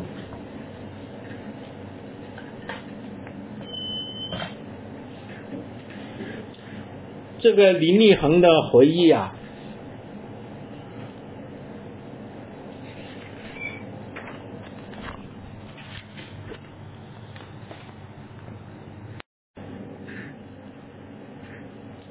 这个下面林立恒的回忆呢？他是我们是引到引自这个邵一海的联合舰队的覆灭，这个回忆呢还是比较详细的啊。呃，这个林立林立恒说，我向八三四幺部队张宏副团长、于仁堂副大队长报告了情况。张副团长说，那么你先回去吧，我先到五十六楼找到杨森，叫他。到部队找辆车，然后一起上了九十六号楼。这时还不到十一点，就晚上十一点了。我又去看电影，并叫杨生掌握一辆汽车，外面等着，随时好用。到了放电影的地方，我把情况告诉了张清明。张清明说：“我走后，叶群和林立果几次在放电影的走廊穿来穿去。林立果以送礼物为名，呃，打听，经常打听我到哪里去了。”啊，您张清林按照我们预先约定的说法回答说，到钢笔去了，拿夜餐去了。我们正说着，叶群的卫生员小王叫我，主任要你马上去。啊，我对张说，你还是不要动，稳住他们。要是我出不来了，你叫和杨森跑到部队去报告。我走到叶群的房间，我看到叶群在整理卡片，刘佩峰坐在叶群旁边，两眼通红。直瞪着我，我叫了叶群几声，他才抬起头，冷冷地说：“明天一早上带你们到大连去。首长在飞机上还要看地形，你告诉张林、张清明收拾一下。我问明天早上几点走？叶群凶狠地说：“你还管那么多？我也不知道几点走。你们早点睡觉，明天我派人来叫你们。你走吧，我出去。我出来把叶群交代的话通知了张宁。张宁问我，林立果送给我的大蛋糕带不带？我说随你自己吧。没多久，叶呃林彪的内勤小张匆匆跑来对我说，他们现在就要走。突然的变化使我大吃一惊，我赶快去找李文普。这时，李文普正在打电话，见到我进来，李文普主动对我说：“首长现在就要走，不要刘基成去大连打前站了。”我想给大连打个电话，没打通。我说：“你现在还打什么电话？赶快拖住他们，就说今天太晚了，不能走，还可以叫张副团长来劝一下。”李文普说：“现在还是要上飞机，步行再拼。”我就问：“你们带枪没有？”刘基成说：“带了。”李文普说：“没有带。”我说：“到这个时候，你连枪都不带，还怎么拼？”李文普去拿枪，我说：“你们不拖住，我去叫你们不拖住，我去叫部队，呃，阻拦。”我从那里出来，碰上了林立果，他就，呃，我就问他现在怎么样？林立果说：“现在就走。”他边说边往林彪那里跑。我回到放电影的地方，呃，这这时电影《贾少爷》快演完了。我看到秘书李春生正在看电影，便告诉他林彪、叶群今晚要跑，叫他注意点。随后又告诉了张庆平和杨森，并要杨森在门口控制住汽车。这时叶群突然跑来喊道：“快停眼！今天晚上就要到大连去，你们马上回去准备。”杨森不去大连了，留下来看东西。他一边叫喊，一边慌张的在走廊里来回乱窜。我故意上去问他，张宁问他的蛋糕还没吃，要不要带走？叶群发火说：“现在这时候还带什么蛋糕？你们快走吧！”说完推了我一把，他就走了。我连忙跑跑跑出来，我和杨森跑到五十八楼。杨森马上把八三四幺部队张副团长找来，我对他说：“他们现在就要跑。”张副团长要通了北京的电话，向中央办公厅副主任张耀慈报告。我把电话抢过来，直接向他报告情况。正说着，一名战士跑来报告说：“有一辆卧车从九十六号楼开走了。”我立即把这情况报告了张耀慈。张耀慈叫查一下是什么车。这时林彪的其实是就就是林彪坐的车啊。这时林彪的内勤公务员小张从九十六号楼打来电话说，首长、主任林立果、刘凤峰和李文甫坐着杨振刚开的车走了。差不多同时，我听到外面传来了几几声枪声，张副团长急呃慌忙跑出来，我又立即把听到枪声的情况报告了张耀慈。张副团长很快跑回来，也给北京报告了情况。林彪坐汽车跑了，没有拦住。李文普被打伤了，然后对我说：“现在不知跑到哪里了，我马上去追。”说着，他气喘吁吁的上带上枪，带上枪走了。二十三点五十五分左右，林彪、叶群、林立果一行在九十六号楼上了汽车啊。林彪大衣帽子未戴，自己走上了汽车。呃，据李文普说，林彪在车上问林立果到伊尔富茨克有多远，林立果说很快就到。啊，八三四幺部队二大队大队长江说寿，六大六中队中队长肖其明等人在五十八号楼门口马路上拦车，汽车急速而下，没能拦住，在汽车开过一百米后突然停下。李文普跳下车，车内向他开枪，李负伤，开枪射击车门。中队长肖其明见状，向车上司机开了两枪，对防弹玻璃，对防弹车的玻璃是没有效的啊，这两枪。这个警卫部队呃追到距离车七八米远，车门还没有关上，又开跑了，以每小时一百多公里的速度向山海关飞机场。呃，走去啊，这个计到呃听到门外枪声后，张红、林立果、呃林立恒相继在电话里向张耀慈报告了林彪等人跑的情况。张耀慈要张红赶快去追，张红等马上赶了出去。林立恒请求张耀慈调部队从机场从机场反方向阻拦汽车，阻截汽车。张说现在是总理直接掌握情况。那么山海关情况呢？山海关机场的情况呢？这个十三日的零时十五分，潘景寅离开了调度室。十三号的零时二十二分。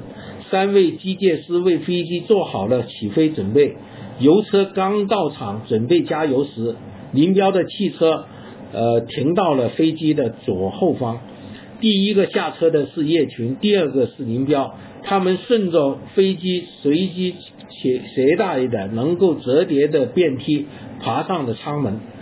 林刘佩峰先上机，林彪没戴帽子，跟着叶群后面爬上爬上飞机。潘景寅从调度室正径直登上了飞机，蔡启良给调度室打电话催催促机组人员到场，随后登机。林立果最后一个上飞机，在剩下的机组人员出来的时候，飞机已经强行划出，没有来得及上飞机。啊，追赶的八三四幺警卫部队随后几分钟到场。飞机滑行灯未开，机舱门未关上，紧急启动，迅速划出，啊，右机翼撞坏停在滑行道旁的加油车车呃车罐盖口，呃，十三日零时三十二分，二五六号三叉戟飞机在一片漆黑的情况下强行起飞，这上面这个过程啊。这个至少可以说明，第一，林彪的外逃的主要原因是深深的感到毛泽东南巡讲话已经使他的政治生命了结了，甚至连家生性命也受到了严重威胁。林立果暗杀毛泽东的计划失败，加速了外逃的行动步伐。第二。林立果与林立恒的谈话表明，外逃是林彪、叶群、林立果的一致决策。这个林彪要跑，叶群要跑啊，呃，叶群要跑还有一些迹象啊。林彪要跑呢，其实也有也有迹象，他是这一种的，是吧？那么，呃，我们可以说林立果说的。和他们的行动一致表明，啊，外逃是他们他他们的走的方向啊，不是大连，不是广州啊。第三，林彪出走时是清醒的，他自己走出住处，自己是沿着工作远梯爬上了飞机。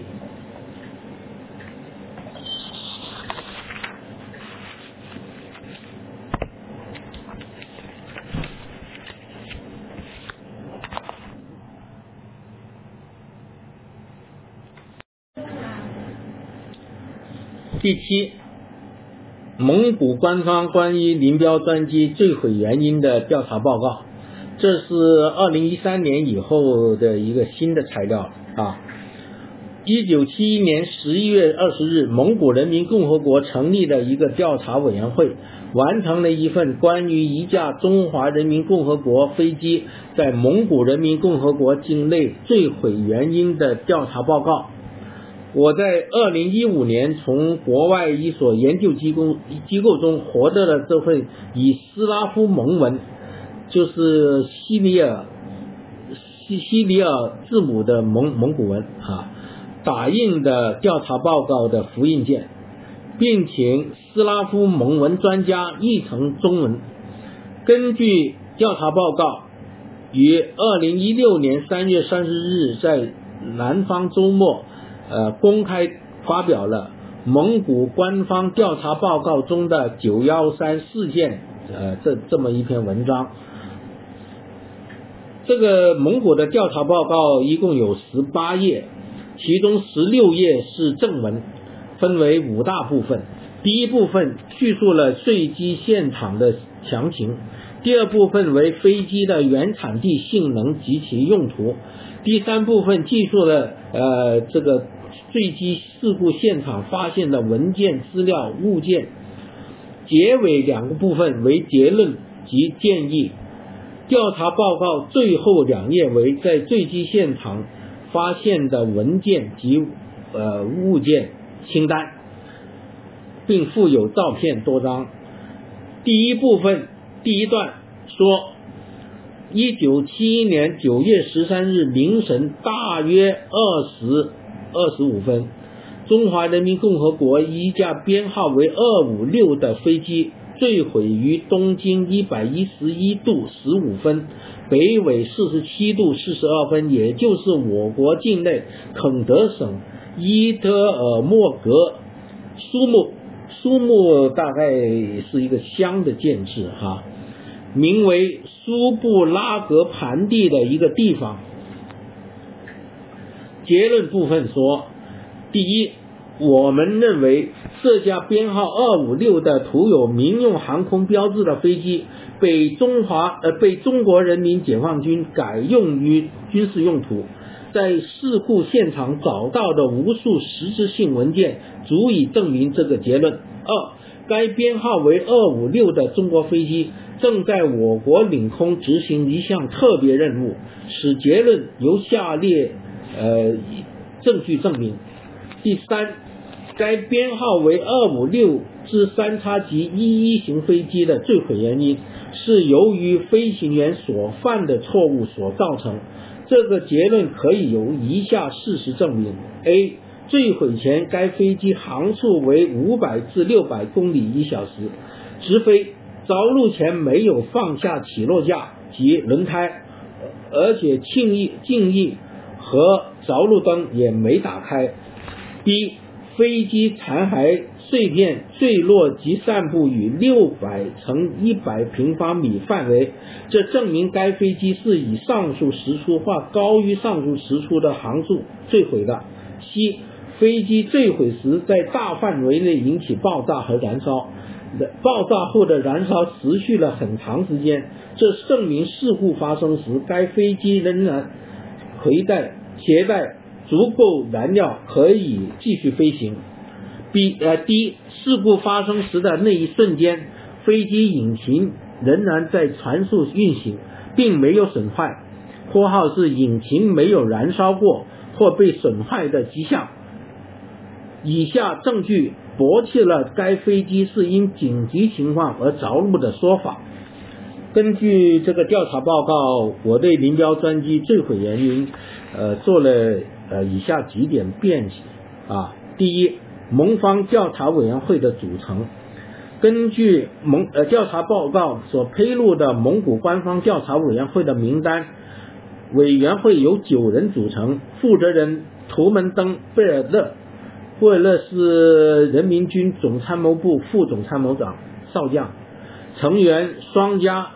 张家是边防及内务军事事务局司令部副参谋长兼边防处处长，呃，上校。那这个九个人呢，呃，就是呃，有七个人呢，在一九七一年九月十五号和中国驻蒙古大使许文义、二秘孙一仙等一道到过坠坠机现场。调查委员会虽然囊括了各方面的专家，但是从以上已知的八个人的职务来看，这是一个中等偏低、偏低规格的临时班子。这似乎可以说明蒙古官方对于中国二五六号飞机坠毁一事，并非像我们想象的那么重视，因为他不知道飞机上的是谁了啊。调查报告虽然承认盟方也咨询了苏联军事专家，而他们也参与了事故现场的再次调查工作，但苏联专家并非调查委员会的正式组成人员。从调查报告的用语中，我们可以意会到，盟方将其与苏方的关系仅定位为咨询与被咨询的关系。调查报告承认，为了再仔细研究这一事件，委员会部分成员邀请苏联技术人员在十月十九日一起前往视察了飞机坠毁的现场。但类似，呃，后来据当时任蒙古外交部副部长的云登讲，在中国使馆人员到飞机坠毁现场视察之前，苏联已派人检查了现场。拆走了机尾上的主发动机，像类似这样的传闻呐，在调查报告中得不到印证和支持。我们把调查委员组成，就是说明了他是以盟方为主的，苏方是呃跟他们是一个咨询的关系啊，咨询和被咨询的关系啊。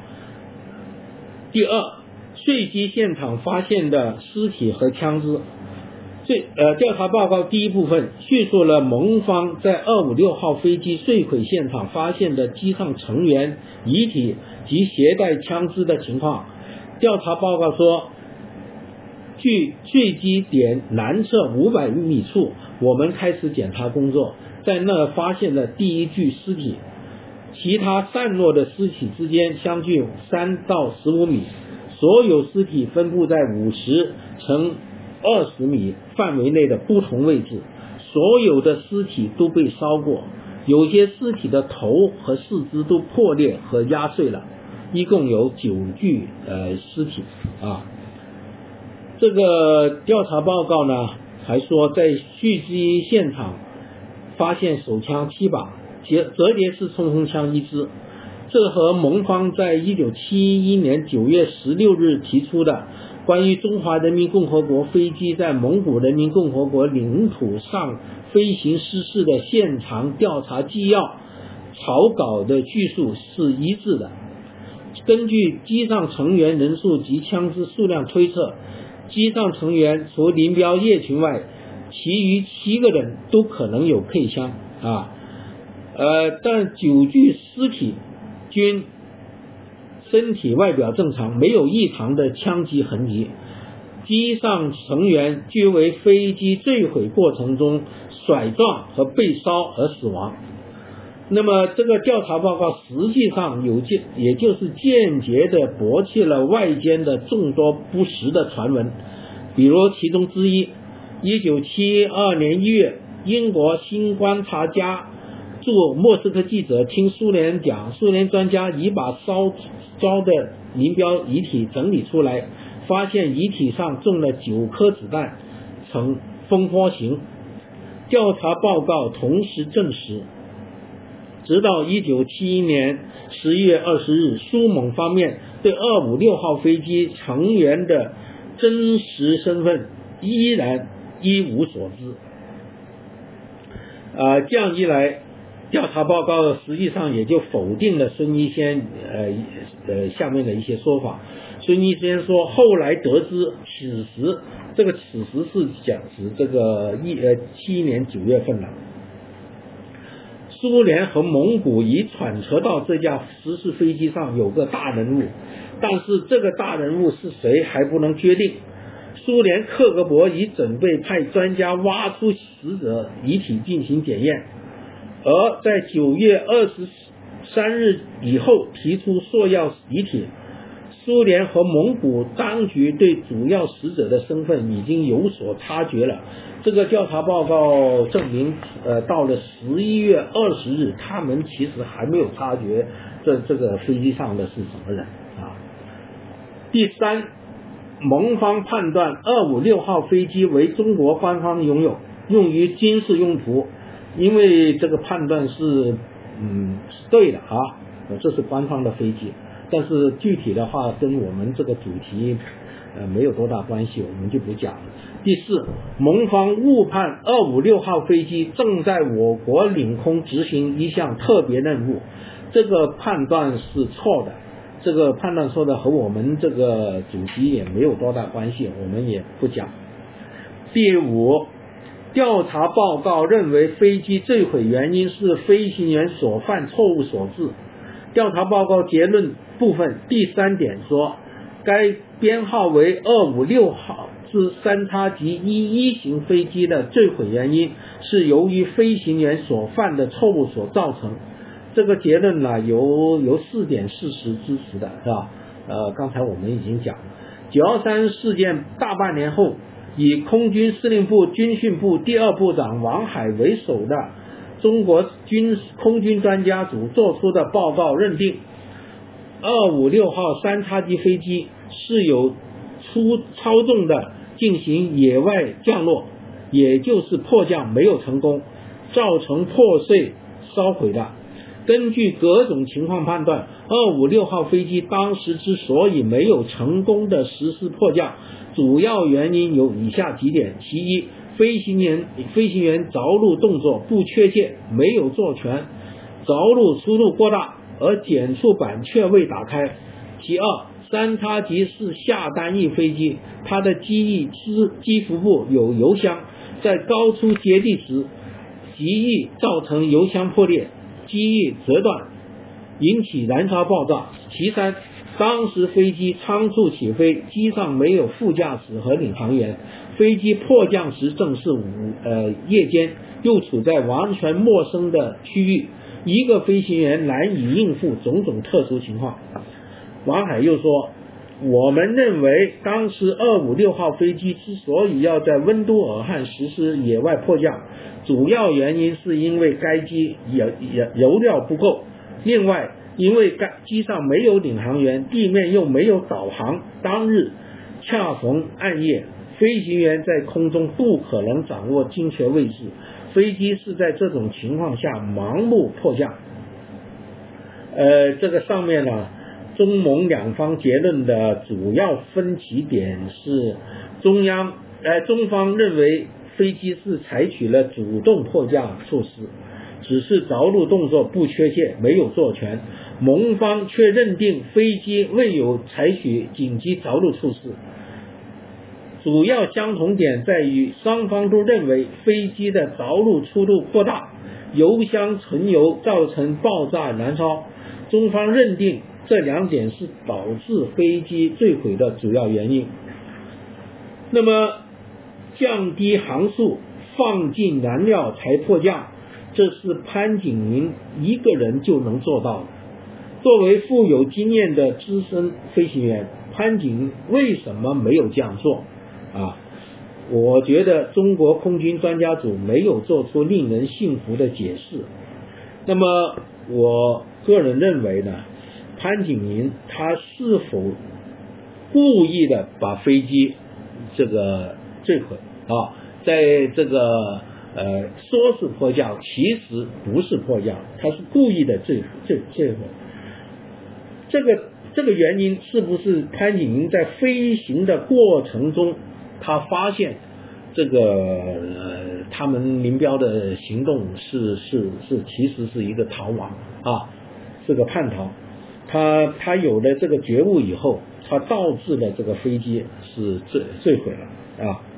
那么这个一九八零年十月，呃，邓小平对一个外国记者说：“据我个人判断，飞行员是个好人。”一九八一年十二月二十三号，总政发出了革命军人病故呃证明书，这是对潘景云家属发出的啊。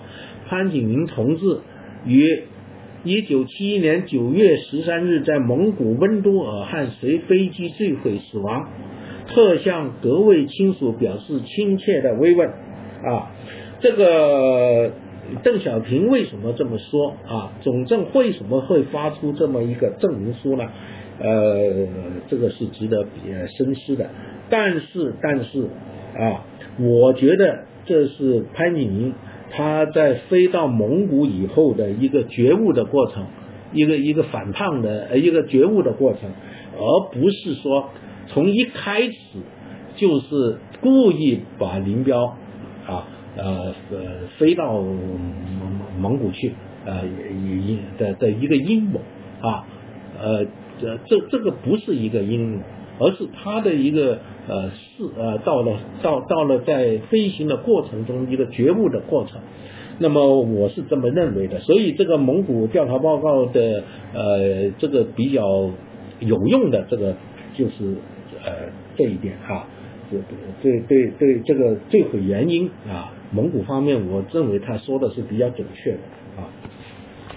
第六，调查报告完全否定了被击落说和阴谋说啊，无论是蒙古的坠毁原因是由于飞行员所犯的错误所造成的，或者中方的迫降失败说，两者实际上是完全否定了外间长期流转呃流传的飞机被击落说和阴谋说。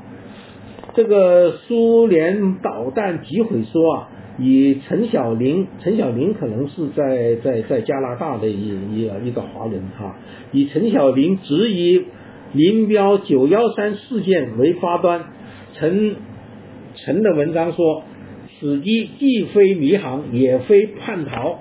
而是有意利用民航飞机试探完苏蒙方面的防空雷达后，想逃回中国，于是下令向其开火。二五六号飞机中弹，发生爆炸并引发大火，飞机带着大火进行迫降，飞机着陆时动作有误，并且机腹油箱破裂而引发大火大爆炸，导致机毁人亡。这个陈继林呃陈小林的文章发表以后，呃，互联网上出现过的所谓苏联导弹击毁说，有王连一呃吴任生写的苏联导弹击落林彪专机这个文章，王吴的文章说，从飞机残骸上留下了大洞。和目击者看到的飞机着陆前二十分钟已起火的事实，基本可以否定飞机迫降时爆炸起火的结论，而是遭攻击后爆炸坠毁。苏盟方面这个这个这个呃呃说这个关于这个苏盟方面击落二五六号飞机的新的说法，这个以这个。苏联这个驻中国大使馆那个一个顾达寿，这个作为一个代表了啊。顾达寿说，林彪和叶群、林立果乘坐一架军用飞机在山海关空空军机场紧急起飞，却在飞越中国边境上空，呃，进入蒙古共和国的领空时被击落，在蒙古境内的温多尔汗坠毁。当飞机被击落坠毁后，蒙古。共和国外交部立即叫召回中国驻蒙古使馆提出抗议，同时通过苏联驻蒙古使馆向苏联报告了这个情况。这个这个讲的不对了，你在边境上击落，过了半个小时才在蒙蒙古温都尔岸坠毁啊，他也没什么依据。这个阴谋说呢，似乎始于王连一陈昭的。二五六号飞机是在空中先起飞后迫降的。该文说，究竟是什么原因导致二五六号飞机空中起火呢？有人认为是被苏联导弹击中，也有人认为是被中国武器击中。除除此之外，许多人，包括笔者，就是王连一和陈昭了，认为还有一个可能性是该机在起飞前安放了爆炸物，在空中的适当时机被引爆，造成飞机在空中起火。呃，王连一是一个文革史专家了，是吧？哈。这个王连一呢，但是他和和呃和其他人合作的这个苏联导弹击落林彪座机和二五六飞机是在空中先起火后迫降的，呃这两篇文章呢，我认为呢，呃在蒙古调查报告面前完全呃站不住脚。第七。呃，调查报告没有提及二五六号飞机有黑匣子。关于二五六号飞机上的黑匣子，长期是备受关注，传说很多的，是吧？黑匣子呢是航空飞行记录器，或称飞行事故记录器，其实包含了两个独立部分，一个是飞行数据记录器，专门记录飞机飞行过程中的各种数据。另一个为语音记录器，或称舱音记录器，专门记录驾驶舱及座舱的各种声音。啊，据有关资料记载，一九六九年十二月六日，经周恩来批准，中国决定从巴基斯坦进口英国霍克希德利航空公司1970年代中期生产的巴基斯坦国际航空公司使用过的三叉戟一型中短程喷气式客机四架，分配给空三十四师做专机使用。啊，那么同时呢，周恩来批准由英国直接进口三叉戟二一型十七架，啊，这个是后来的了，啊，后来才接收的了，啊。据空军有关资料手册明确记载，三叉戟二一型飞机装有型号为 PV 七二六 A 的飞行记录记呃数据记录器两个，啊，那么。至于三叉戟一一型飞机是否装有飞行数据记录仪和语音记录器啊，手册中没有记载，没有记载。据空军三十四师有关机务人员说，三叉戟飞机无论是一一型或二一型，进口的时候均没有同时进口黑匣子解码设备。也没有进口黑匣子的维护校验设备，呃，故而机上即使有黑匣子，它的工作情况完好情况从来没有人要求检查过，工作与否也从来不知道。虽然二五六号飞机上是否有黑匣子，尤其是语音记录器，直到今天我们还难有定论。但最后没有上飞机走向死亡之旅呃之旅的二五六号飞机第二副驾驶康廷子和孙一仙均认为他已经被捷足先登的苏联人拿走了。呃，这个康廷子说，根据孙一仙的回忆，我国使馆人员进入坠机现场的实际时间是在蒙古国与苏联的军事专家不止一次去过现场之后才赶到的。飞机坠毁的时间是九月十三日凌晨二十呃两点三十分。据我使馆人员十五日下午奔赴现场，已经过去整整两天半的时间。到现场的时候，发现有些遗物已经被整理过，可想而知，对他们的有用东西不会留在现场。反映飞机失事原因的黑匣子也绝不会遗留遗遗忘在现场。孙一仙还说。啊，另外，据我国民航专家讲，三叉戟飞机从一一开始已装有七十年代稀有的黑匣子，啊，因此是可以做出这样的判断：三叉戟二五六号飞机的黑匣子，连同中间的发动机都被苏联人拆走了。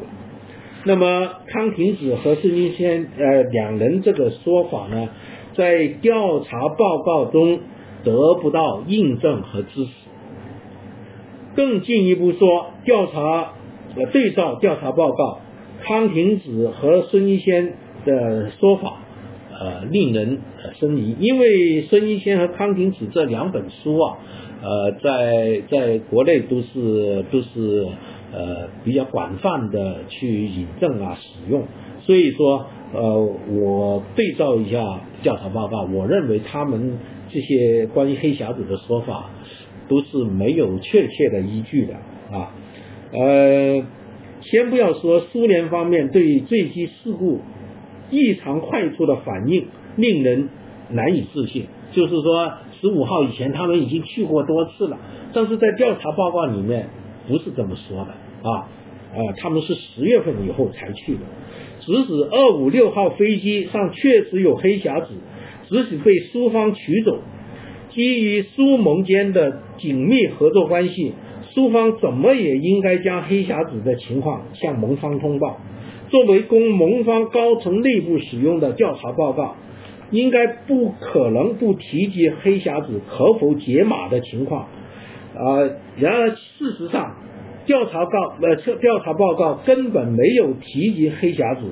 不仅调查报告第二部分。飞机的原产地、性能及用途中没有提及二五六号飞机安装有黑匣子，而且在事故原因分析的时候，调查报告也没有只言片语是由黑匣子提供的。那么我关于这个呃九幺三这个问题啊，呃，今天就讲到这里，谢谢大家。